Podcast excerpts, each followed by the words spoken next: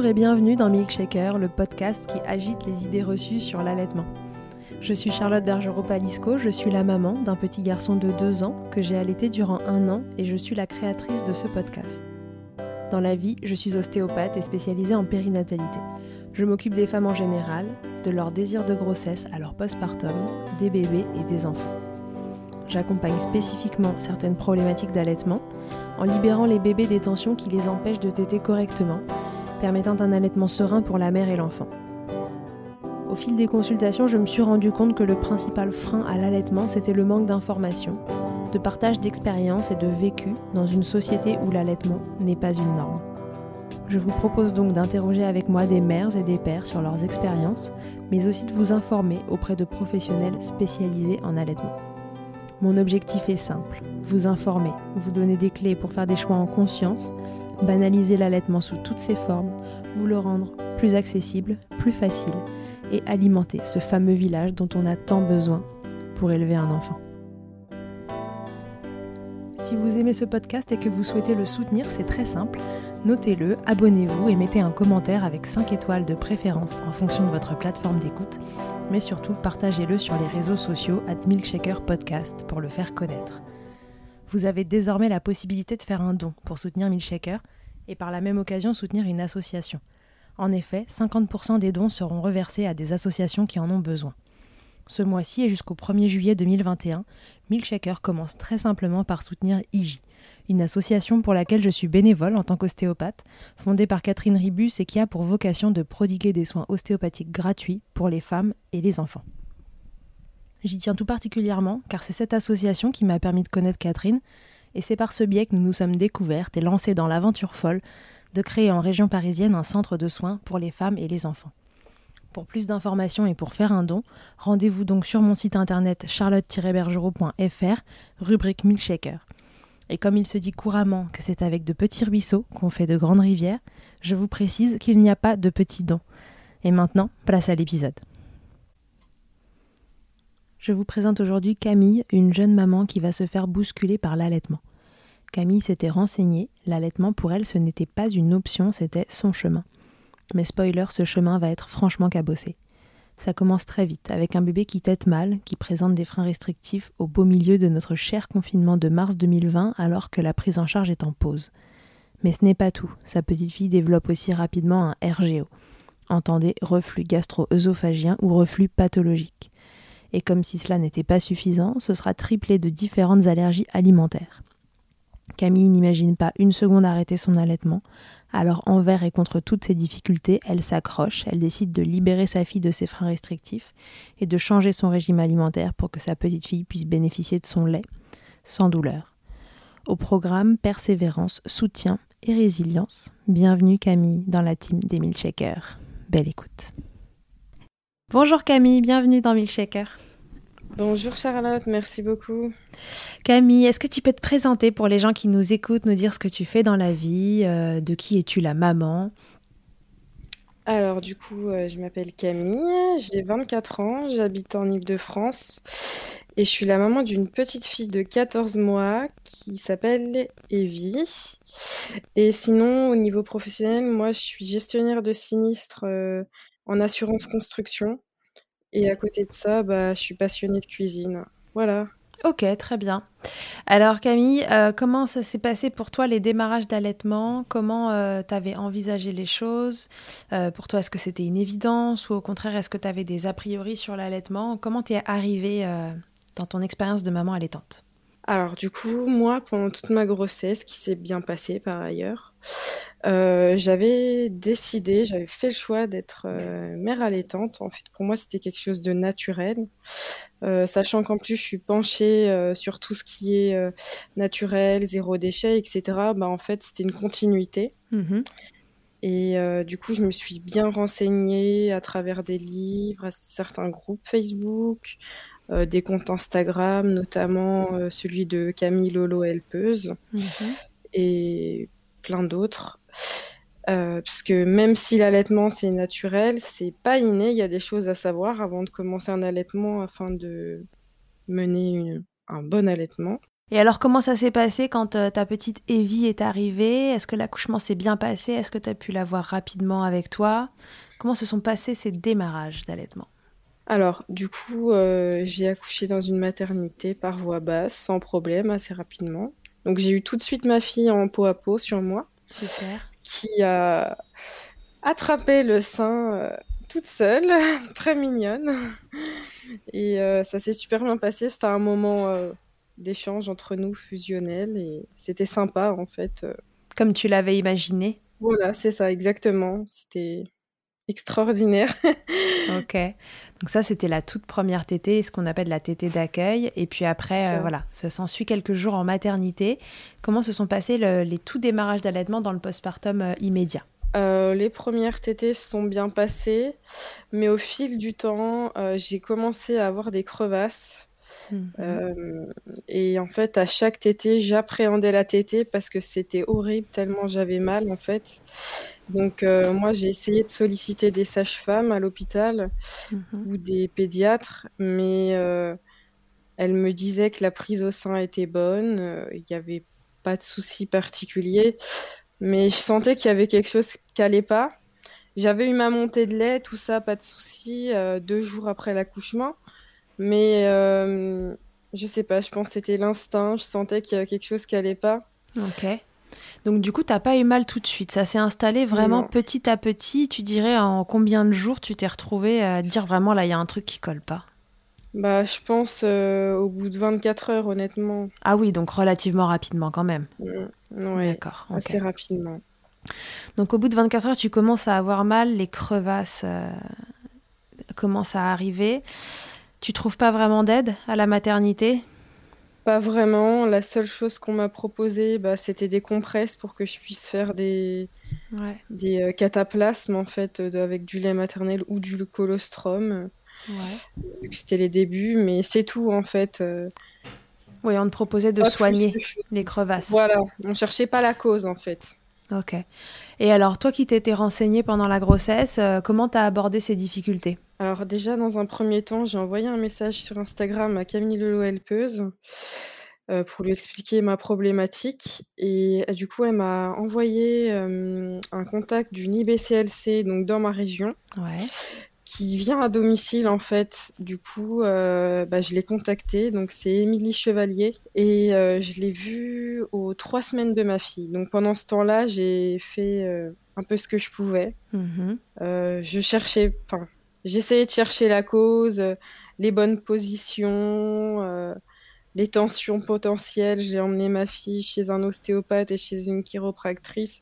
Sur le coup, après la séance, ça allait. J'avais plus de douleur et ma fille semblait euh, détendue. Ouais.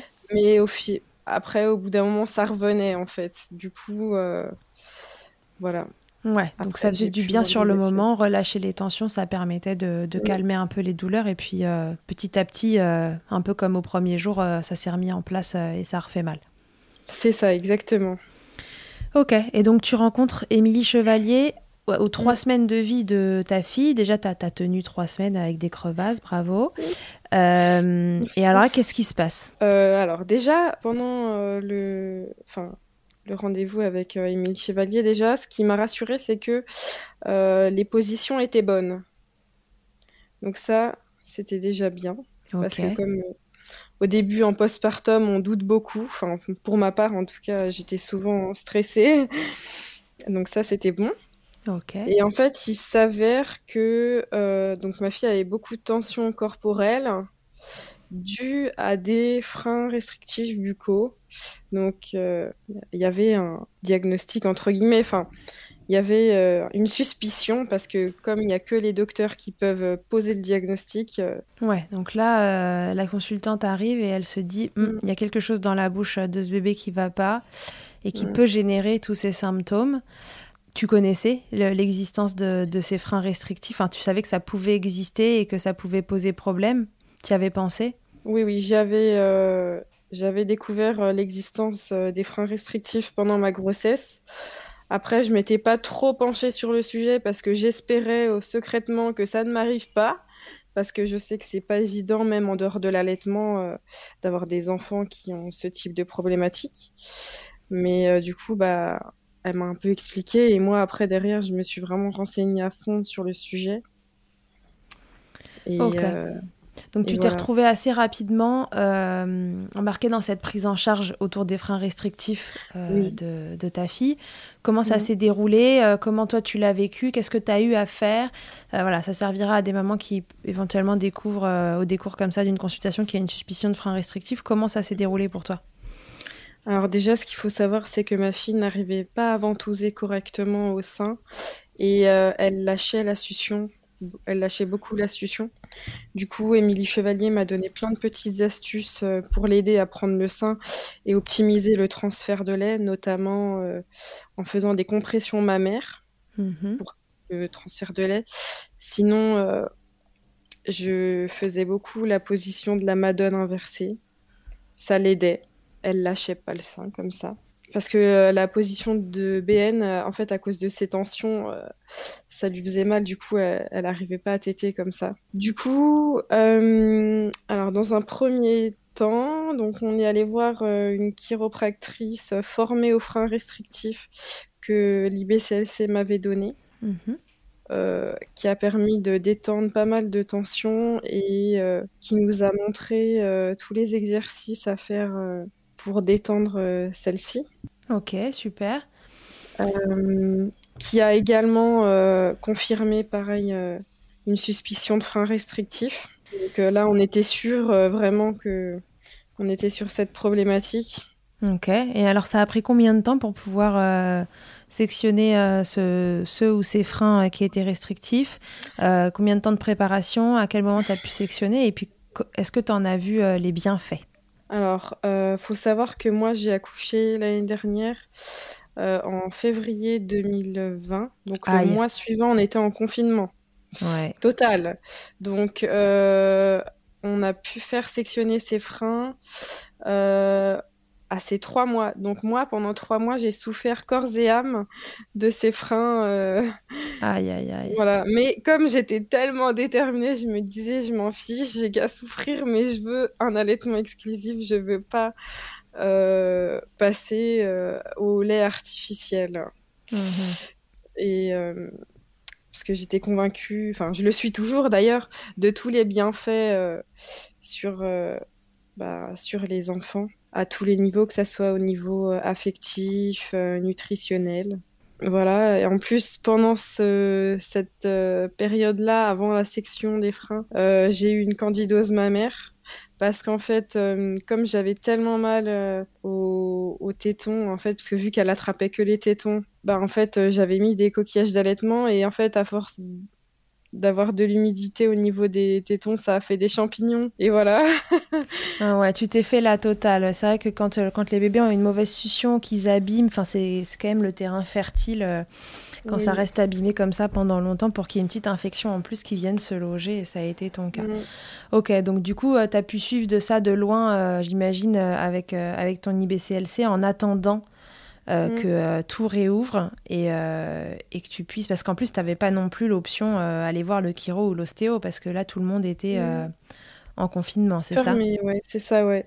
Du coup, j'ai dû attendre que tout ça réouvre bah, pour faire une prise en charge. Ouais, donc tu t'es accroché. Je me suis accrochée, c'est le, c'est le mot. Et alors, une fois que tout réouvre, comment ça se passe?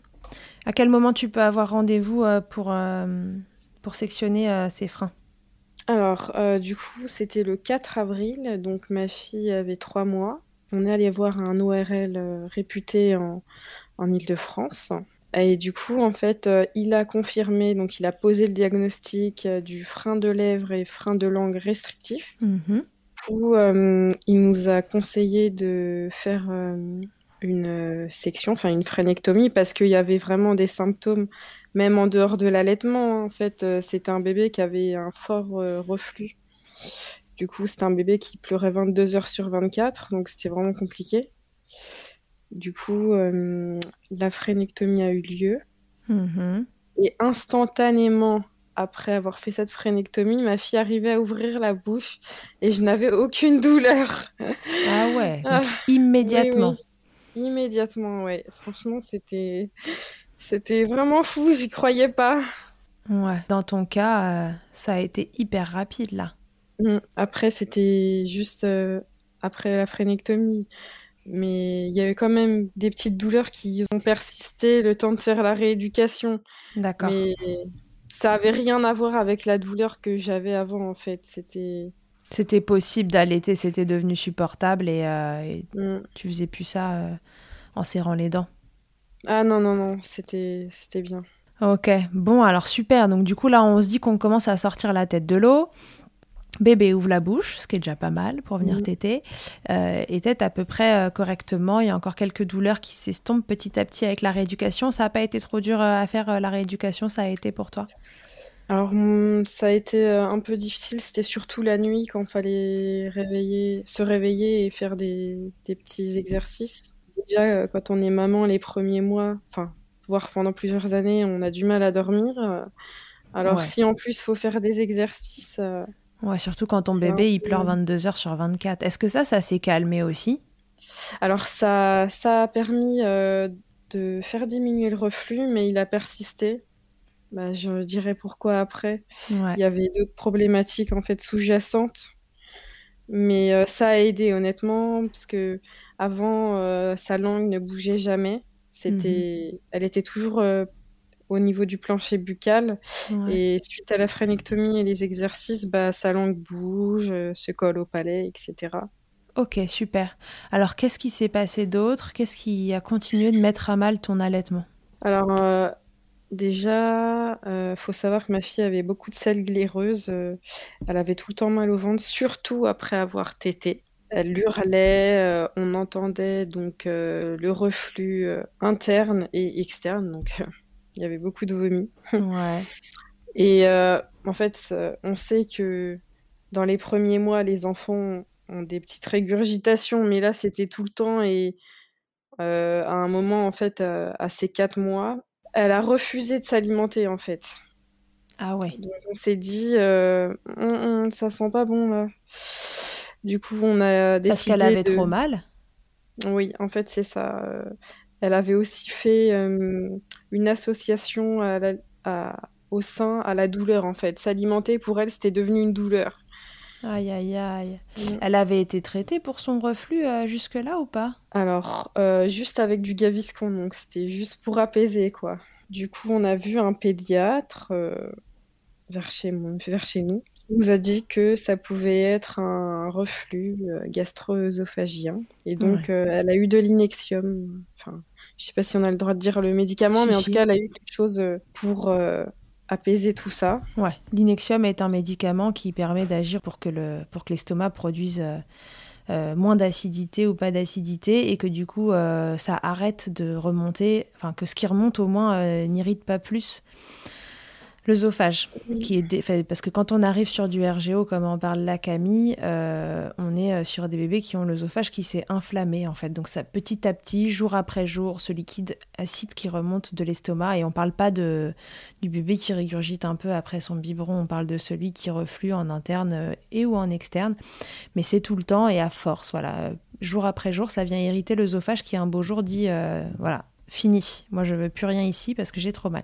Et dans, ton cas, ça a été euh, la sanction, elle a arrêté de manger, quoi. Exactement, mais totalement. Euh, en fait, euh, ça s'est fait progressivement, puis plus du tout, en fait. D'accord. du coup, bah moi, j'ai dû tirer mon lait et on lui donnait en fait avec une seringue. D'accord. parce qu'elle voulait pas du tout le sein, sauf la nuit quand elle se réveillait en tétant, parce que c'est un réflexe un peu physiologique. Mais c'était juste hein, quand même.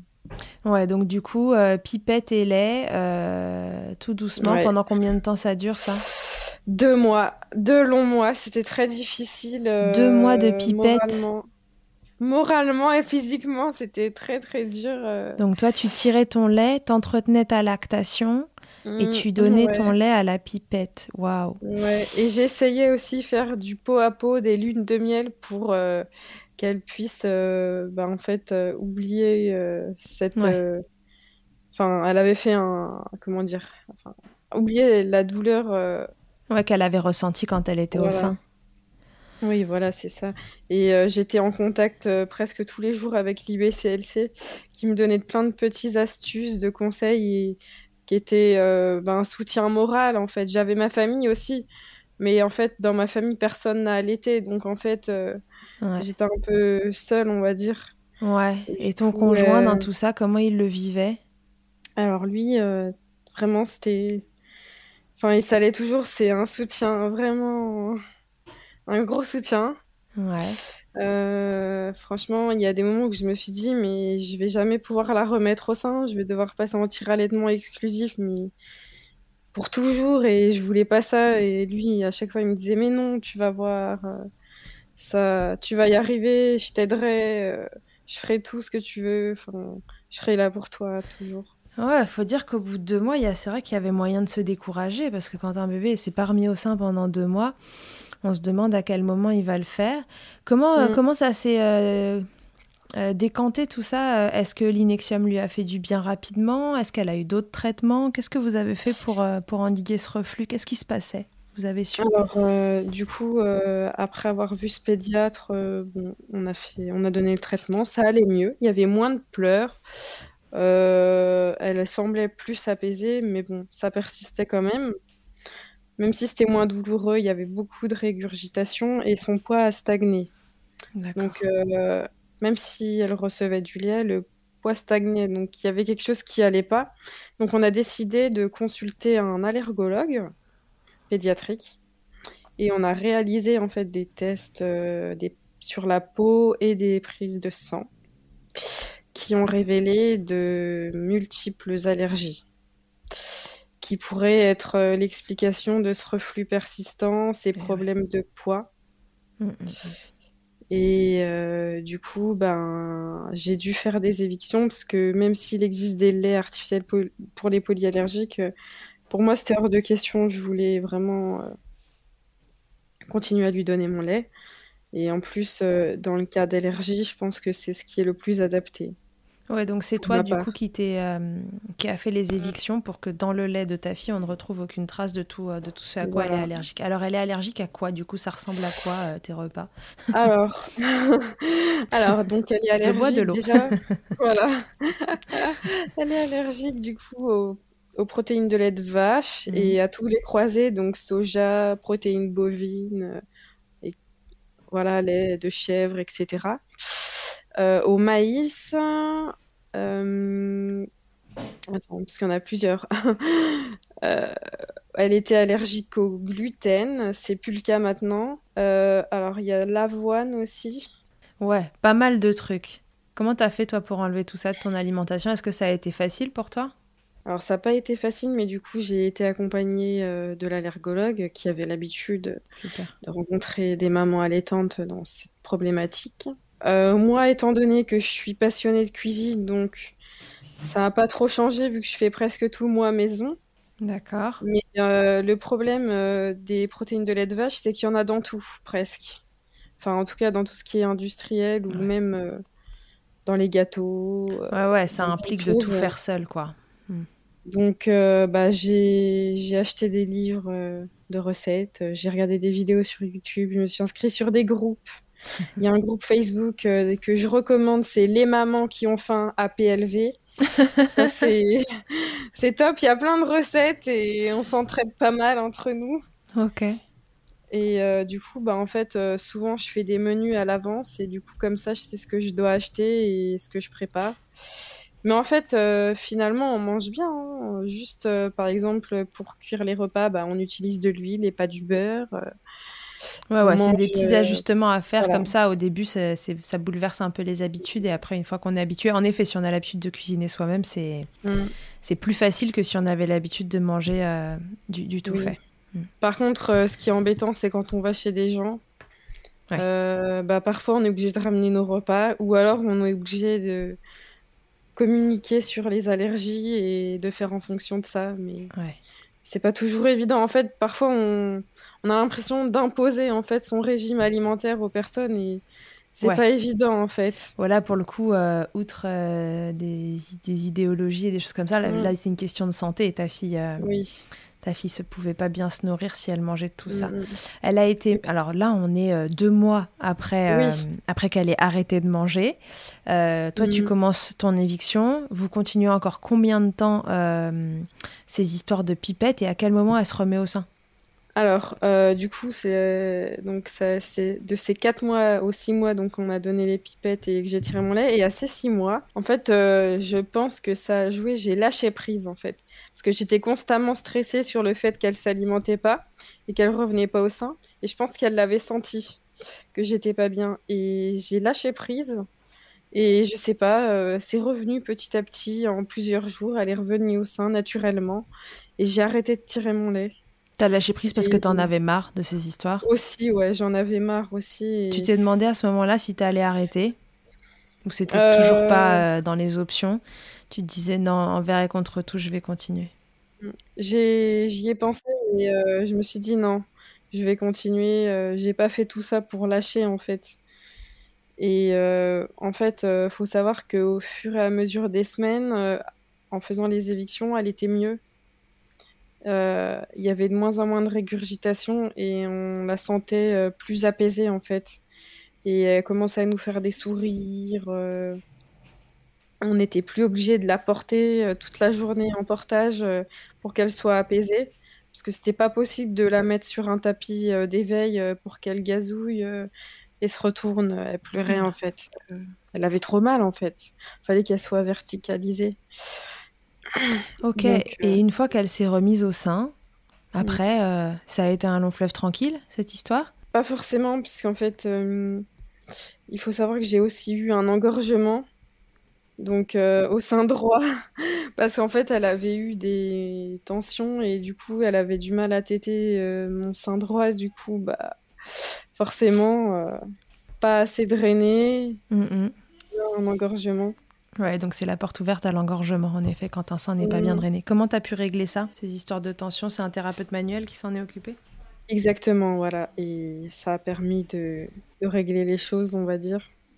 Parce que j'ai oublié d'en parler, mais euh, en fait, elle avait euh, le syndrome de Kiss dû à ses freins et aussi, en fait, elle avait une mauvaise position fétale dans mon ventre. Mm-hmm. Et pendant l'accouchement, j'ai eu des fortes contractions, très très fortes et rapprochées. Et du coup, bah, elle était un peu en banane, si je puis dire. Ouais. Ouais, les positions assez typiques de ces bébés qu'on estampille euh, syndrome de Kiss. Euh, euh, pour faire un, résumé, si jamais quelqu'un n'a jamais entendu ce mot, c'est des bébés qui sont vraiment plus tendus que les autres, quoi, qui, sont, qui ont des tensions telles qu'elles sont vraiment difficiles à faire lâcher. Souvent, c'est lié euh, soit à une position euh, pendant, la, pendant la vie fétale qu'ils ont gardée et qui les a un peu ou beaucoup bloqués, soit pendant l'accouchement, voilà, quelque chose qui se passe pas bien et les, les, tensions restent tellement imprimées dans leur petit corps qu'ils n'arrivent pas à s'en libérer et ils grandissent là-dessus. C'est des bébés qui ont des positions parfois un peu, euh, un peu fantasques. Ouais, ils font les bananes, la virgule, comme on veut. Euh, on choisit le, mm. terme qui convient le mieux. Et donc, ta, ta louloute, elle était, euh, elle était assez coincée. À quel moment ça a été cool, l'allaitement? Vers ces neuf mois à peu près. Ah ouais, ça a pris du temps. ça a pris neuf mois. Bah, le même temps qu'une grossesse, en fait, finalement, quand j'y repense. Donc là, de ces 9 mois à aujourd'hui, c'est 14 mois. Tout est réglé, ces tensions mécaniques euh, ont été levées. Toi, tu mm. fais attention à ton régime alimentaire et, ça roule. Mm.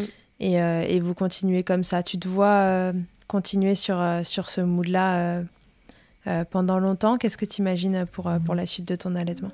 Alors déjà, moi, je souhaite un sevrage naturel, en fait. Euh, d'une part, euh, parce qu'en plus, elle a des allergies, donc euh, je souhaite vraiment lui donner le meilleur lait possible.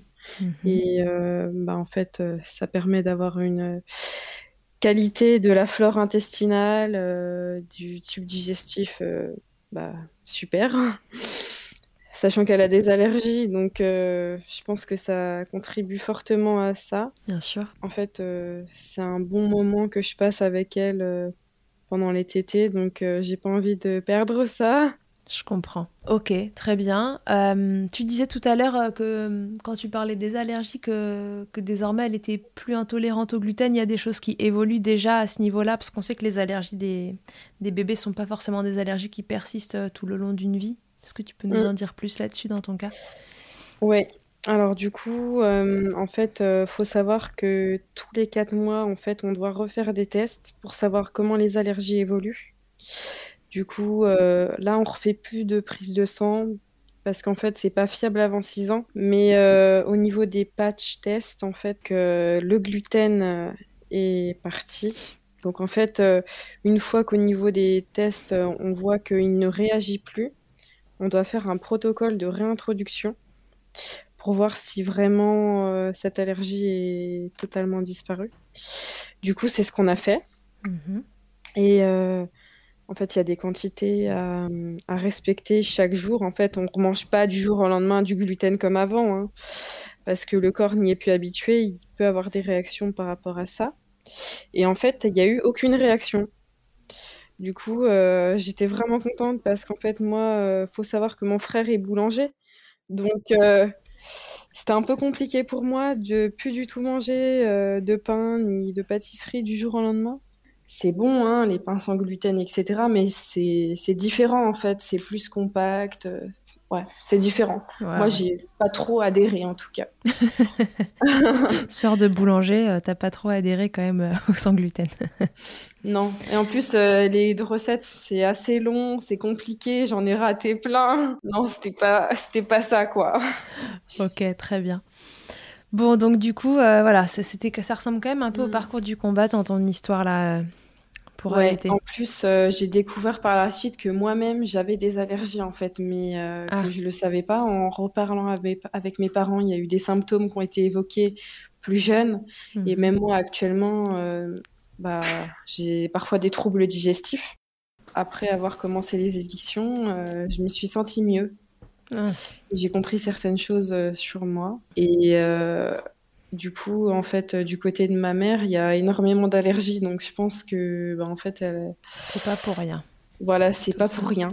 Moi, bah, du coup, tu auras découvert euh, des choses sur toi aussi pour ta santé, c'est pas mm. si mal. Aux évictions alimentaires, j'ai perdu 14 kilos. Wow! Mm, ouais. Ah ouais, donc c'était vraiment un truc qui, qui, qui, allait pas pour toi. Ton corps, il réagissait mal euh, à, tous ces trucs que tu mangeais et qui t'allaient pas. Comment euh, comment t'as fait côté euh, travail? On n'en a pas parlé parce que dans, cette histoire, est-ce que toi t'as dû reprendre le travail? Euh, Oui, non. Est-ce que du coup t'étais à la maison et que c'était facile entre guillemets, ou alors est-ce que est-ce que non? En plus, c'est rajouter la problématique de reprendre le travail. Alors moi, du coup, de ma grossesse à mon accouchement, dès j'étais en fait, j'ai pas travaillé en fait, et j'ai repris le travail à ces dix mois. D'accord. Donc une fois que ça allait mieux. Oui, parce que même si je le voulais avant, j'aurais voulu reprendre le travail un peu avant, parce que c'était difficile avec son reflux de vivre dans les pleurs constants, même au niveau du couple, c'est une épreuve. Hein. Euh, du coup, j'ai repris à ces dix mois.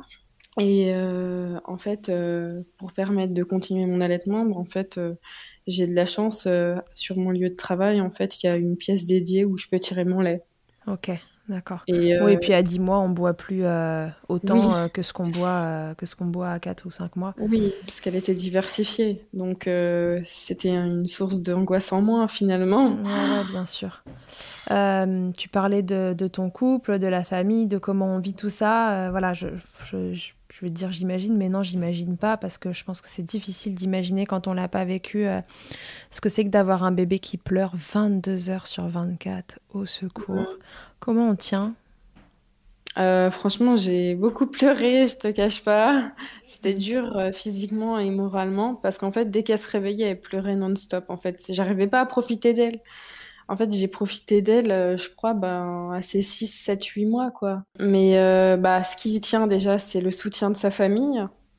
Moi, je sais que parfois ma mère venait ou ma belle-mère à domicile et elle s'occupait de la petite pendant que moi je me reposais, euh, que je faisais d'autres choses. Mhm. Euh, elle me faisait à manger, elle faisait la vaisselle, le ménage, tout ça c'est hyper important. Même si on n'a pas un, un, enfant qui a des soucis, je pense que c'est c'est sympa les premiers mois en tout cas. Ouais, tout à fait.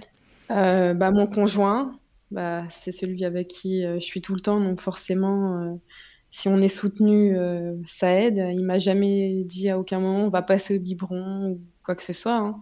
même, euh, on va tout changer, non. Il a toujours été euh, dans mon sens, même par rapport aux freins, etc. Moi, j'avais des doutes, je lui en ai parlé, il m'a fait confiance à 100%. Lui, il Mhm. connaissait pas grand-chose à ce niveau-là, donc euh, il m'a laissé euh, carte blanche. Ouais, il t'a laissé gérer et il t'a soutenu, surtout. Et euh, il m'a surtout remercié après, une fois qu'on a enlevé toutes ces problématiques, puisqu'il a pu profiter de sa fille aussi. Euh, et puis après, il y avait aussi euh, entre mamans sur les réseaux sociaux, on s'est pas mal soutenu. Notamment, j'ai une amie qui est assez présente sur les réseaux et qui est maman allaitante aussi. C'est The Zèbre sur Instagram. Mhm. Euh, et on a beaucoup échangé tous les jours. Ok. Voilà. Ouais, du soutien, du soutien, du soutien, quoi, pour passer euh, heure par heure, euh, jour, jour après jour, Mm. les étapes. C'est ça. Ça a changé quoi, Camille, cette expérience d'allaitement pour toi? Alors, honnêtement, ça a changé beaucoup de choses. Premièrement, sur ma vision des choses dans la vie de tous les jours, je me suis encore plus rapprochée de tout ce qui était euh, naturel, physiologique. Mm. Euh, j'ai retrouvé un peu euh, le côté animal qu'on a en nous, mammifère, et pas uniquement ce qu'on nous vend tous les jours, d'être un peu détaché de tout ça. Ouais. J'étais quelqu'un qui avait un gros problème de confiance en moi. Et en fait, euh, d'allaiter, je me suis dit, ah, je produis du lait pour ma fille, je la nourris euh, physiquement, euh, enfin physiquement, au niveau euh, nutritionnel, affectif, je permets qu'elle ait un super développement. C'est Mhm. cool. Et surtout, je me suis dit, ah, j'ai quand même réussi euh, à tenir les évictions, euh, souffrir pendant tout ce temps-là, et j'ai tenu, donc euh, ça m'a apporté beaucoup de choses à ce niveau-là. Maintenant, j'ai, je sais pas, je suis une femme forte, j'ai plus de manque de confiance en moi et Ouais, donc euh, tu t'es rendu compte à travers cette expérience parce que l'allaitement c'était important pour toi et que il fallait continuer coûte que coûte, tu t'es rendu compte des ressources que tu avais, quoi, exactement, c'est ça. Qui sont, qui sont énormes, hein, soyons honnêtes, parce que dans une expérience comme ça, euh, ne serait-ce que de tenir euh, euh, de- les, les premières semaines, là, quand tout va mal et que, et que en fait, ça, ça s'empire un peu jour après jour entre ce bébé qui t'aide pas bien, euh, Mm. son reflux qui augmente tranquillement, voilà. C'est, ouais, en Ouais. effet, tu peux te dire que tu, tu peux avoir confiance en toi-même, là, il n'y a pas de souci, tu, tu gères grave. Ouais.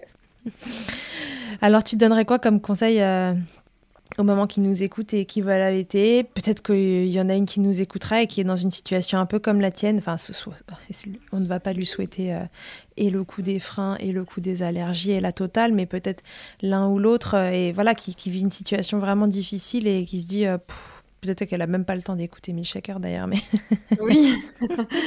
qu'est-ce que tu lui dirais? Alors, euh, dans un premier temps, donc vraiment se renseigner euh, sur l'allaitement, comment mener un bon allaitement par divers canaux, hein, euh, les réseaux, euh, des livres, euh, des IBCLC. Il y en a qui proposent des, des, euh, petits cours, euh, des petites formations en prénatal. Euh, d'en parler avec son conjoint aussi, euh, d'expliquer un peu euh, ses envies, ses attentes. D'avoir son soutien, c'est hyper important, hein, parce qu'un enfant, euh, on le fait à deux, on le fait grandir à deux, et il faut être euh, OK, en raccord avec ses choix, et euh, bah, de vivre le moment à fond, parce que mine de rien, ça passe vite. Ouais, malgré tout, malgré Ouais. euh, toutes les galères que tu as eues, tu as trouvé que ça passait vite. Oui, oui. Mm. Ouais, ça, ça, ça peut être, ça peut être un conseil sympa, c'est de se dire que même dans la tempête, euh, Mm. c'est, ça passe vite. Alors, Accrochez-vous et ayez du soutien. Si ça va pas, faut en parler à n'importe qui, mais il faut en parler, parce que faut pas rester euh, toute seule comme ça. Ça peut vite euh, tourner au drame. ouais. Ok. Est-ce qu'il y a quelque chose qu'on n'aurait pas dit et que tu aurais envie de nous dire euh, sur cette expérience d'allaitement? Euh, j'ai oublié de dire, mais du coup, en fait, euh, suite à mon expérience euh, de l'allaitement un peu difficile, j'ai décidé d'être marraine d'allaitement pour une association qui s'appelle Ouais. L'Or Blanc. Ouais. Euh, parce qu'à mon tour, j'ai décidé d'aider les personnes en difficulté ou non, parce qu'on accompagne aussi des mamans dans leur allaitement euh, qui Ouais. ont besoin juste de soutien, d'infos. Mhm. Euh, en fait, je me suis pris un peu de passion pour l'allaitement et en fait, le soutien de mère à mère, je trouve que c'est hyper important. Du coup, je me suis engagée et, et voilà, du coup. Super. Donc, tu fais maintenant partie de cette armée de mamans qui aident les autres mmh. Et qui les soutiennent. Ouais, j'ai deux filleules actuellement et ça se passe super bien. Je suis contente euh, de pouvoir les accompagner dans leur projet d'allaitement. Moi, génial. Est-ce que tu veux répondre à mon interview Fast Milk avant qu'on se quitte? Ah oui, bien sûr. Camille, quelle est ta tétée la plus insolite? Alors, tu dois en euh, avoir, toi, avec un bébé qui avait du reflux, on, tourne quand même dans tous les sens pour essayer de les faire téter. Euh, alors du coup, c'est pas très drôle en fait. C'était pendant l'enterrement de mon grand-père. C'était dans l'église. Hmm. Voilà. Mais bon, le connaissant, il aurait rigolé. Il serait voilà. comme, mon père a dit, hmm, comme mon père a dit, c'était sa première tétée sacrée. ok. Le truc le plus glamour qu'il t'ait été donné de vivre durant ton allaitement, Camille? Franchement, euh, pas grand-chose. Hein. Hmm, je réfléchis. Hmm. Euh, depuis qu'elle est diversifiée, euh, après, j'ai eu de la nourriture sur mes seins ou. Euh, ah, elle te régurgitait à moitié le repas sur C'est ça, exactement. voilà, c'est ça. Quel bonheur. Hmm. Ta position préférée dans le Kama Sutra de l'allaitement, c'est quoi? Alors moi, c'est la position, euh, maintenant que je peux la faire, c'est la position BN. Je trouve ça hyper sympa. Ouais. Maintenant qu'elle aime bien. Bébé au-dessus de toi, mmh. déposé. On se fait un euh, gros câlin comme ça. Et si en un mot, Camille, tu pouvais me résumer ton allaitement, quel mot ce serait? Don de soi. Ouais. voilà, dans ton cas, c'est vrai que oui. c'est vrai que ça y ressemble et qu'on on dit souvent, moi je dis souvent aux mamans en consultation quand elles sont dans, le dur, un peu au démarrage, que c'est vrai que le, démarrage, il y a un côté euh, don de soi hein, euh, dans mm. l'allaitement, parce que c'est très prenant. Mais mm. euh, en général, ça dure pas non plus éternellement. Là, dans ton cas, c'est vrai que ça aura été un, don de soi un peu sur le, sur le long cours. Bravo de t'être accroché comme ça. Hein. Merci beaucoup. Ouais, c'est impressionnant. Vous, vous m'impressionnez toujours de, de, la force que vous pouvez avoir pour, pour allaiter euh, vos chouchous euh, un peu envers et contre tout parce que quand ça se passe comme ça, euh, c'est vrai que à tout moment tu peux te dire que voilà, enfin on sait que c'est jamais l'allaitement le problème, mais parfois on le voit comme le curseur qu'on peut abaisser pour que, pour que la situation se, se calme un petit peu et qu'on puisse mm. reprendre un peu de, de, de, souffle et de ressources. Et voilà, toi tu, tu l'as pas vu comme ça, tu l'as vu autrement et, et, ça fait que du coup, bah, voilà, 14 mois, ta chouchoute elle est encore allaitée. Elle a en effet mm. euh, euh, un bon lait euh, qui lui convient bien parce que tu fais tout ce qu'il faut pour que pour qu'il n'y ait rien qui n'aille pas dans, dans son lait. Et voilà, mm. bravo, bravo. Merci. Bon, bah voilà, si il y a quelque chose à suivre, Camille, sur ton compte, tu nous racontes tes recettes et tes machins ou Oui, j'ai un compte donc sur Instagram où bah, je parle de mon, une expérience de maman, euh, de recettes aussi. C'est euh, c'est maman qui s'y colle sur Instagram. si vous êtes en éviction euh, de, de, tout et que vous savez plus quoi manger, vous trouvez peut-être deux trois idées de recettes sur le compte de Camille et puis je vous remettrai le nom du groupe Facebook des mamans qui ont faim. c'est ça. Oui, c'est ça. PLV. Ce nom de compte est trop rigolo. ok. Est-ce qu'il y a autre chose que tu voulais nous dire, Camille? Bah, juste pour vous dire, euh, même si c'est difficile, euh, personnellement, c'est une super expérience que je vis et que je vais vivre. Euh, franchement, chaque jour, je suis super contente d'allaiter ma fille. c'est une fusion super géniale qu'on a entre nous, en fait. Et je pense que le jour où ça va s'arrêter, je vais être triste. Mais honnêtement, je regrette pas du tout. Et je pense que si j'ai d'autres enfants, euh, ça sera pareil. Voilà. Tu recommencerais? Si c'était à refaire tout ça, tu recommences tout pareil? Ouais, je recommence tout pareil. Mais euh, par contre, là, je suis pas prête de retourner euh, à faire un deuxième enfant parce que ça m'a un peu traumatisée, en fait. Ces, ces premiers mois difficiles avec un enfant qui n'est pas bien, en fait.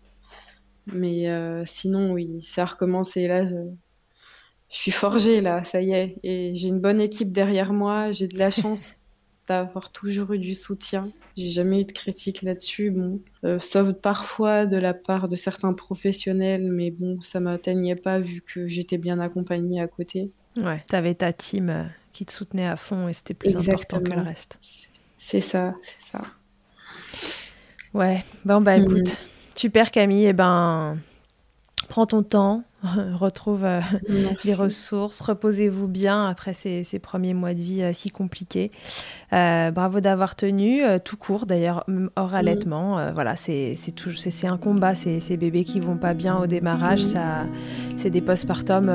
voilà, on sait que le postpartum c'est déjà un moment délicat, alors quand en plus on a un bébé qui va mal ça tourne franchement parfois à l'enfer. Et, voilà, t'en es sorti la tête haute. Bon, tu recommencerais pas demain, mais, non. mais si jamais un jour tu recommences, tu reviendras nous raconter. oui, avec plaisir. ok, merci beaucoup Camille. Je te dis à très bientôt et à tous et à toutes. À très bientôt dans Milkshaker. Que ce soit votre première écoute ou que Milkshaker vous accompagne régulièrement, merci beaucoup d'avoir écouté cet épisode. Pour suivre l'actualité du podcast, ça se passe sur le compte Instagram du même nom ou sur mon site internet charlotte-bergerot.fr où vous trouverez tous les épisodes et la rubrique Milk Letters. On se quitte encore et toujours avec Emma, la voix officielle de Milkshaker et son titre Albidaire, qu'on ne présente plus. Je vous dis à très vite pour un nouvel épisode. D'ici là, n'oubliez pas, prenez soin de vous, milkshakez autant que vous le voudrez et bousculons ensemble les idées reçues sur l'allaitement maternel. I hate to see you down. Can't stand to know hurt. When you say it's getting loud, the voices in your heart. You know I get it, so let it all out. Keep your head up, your masterpiece, and I'll swear that I'll be there by your side A text away, you know you can find me. It just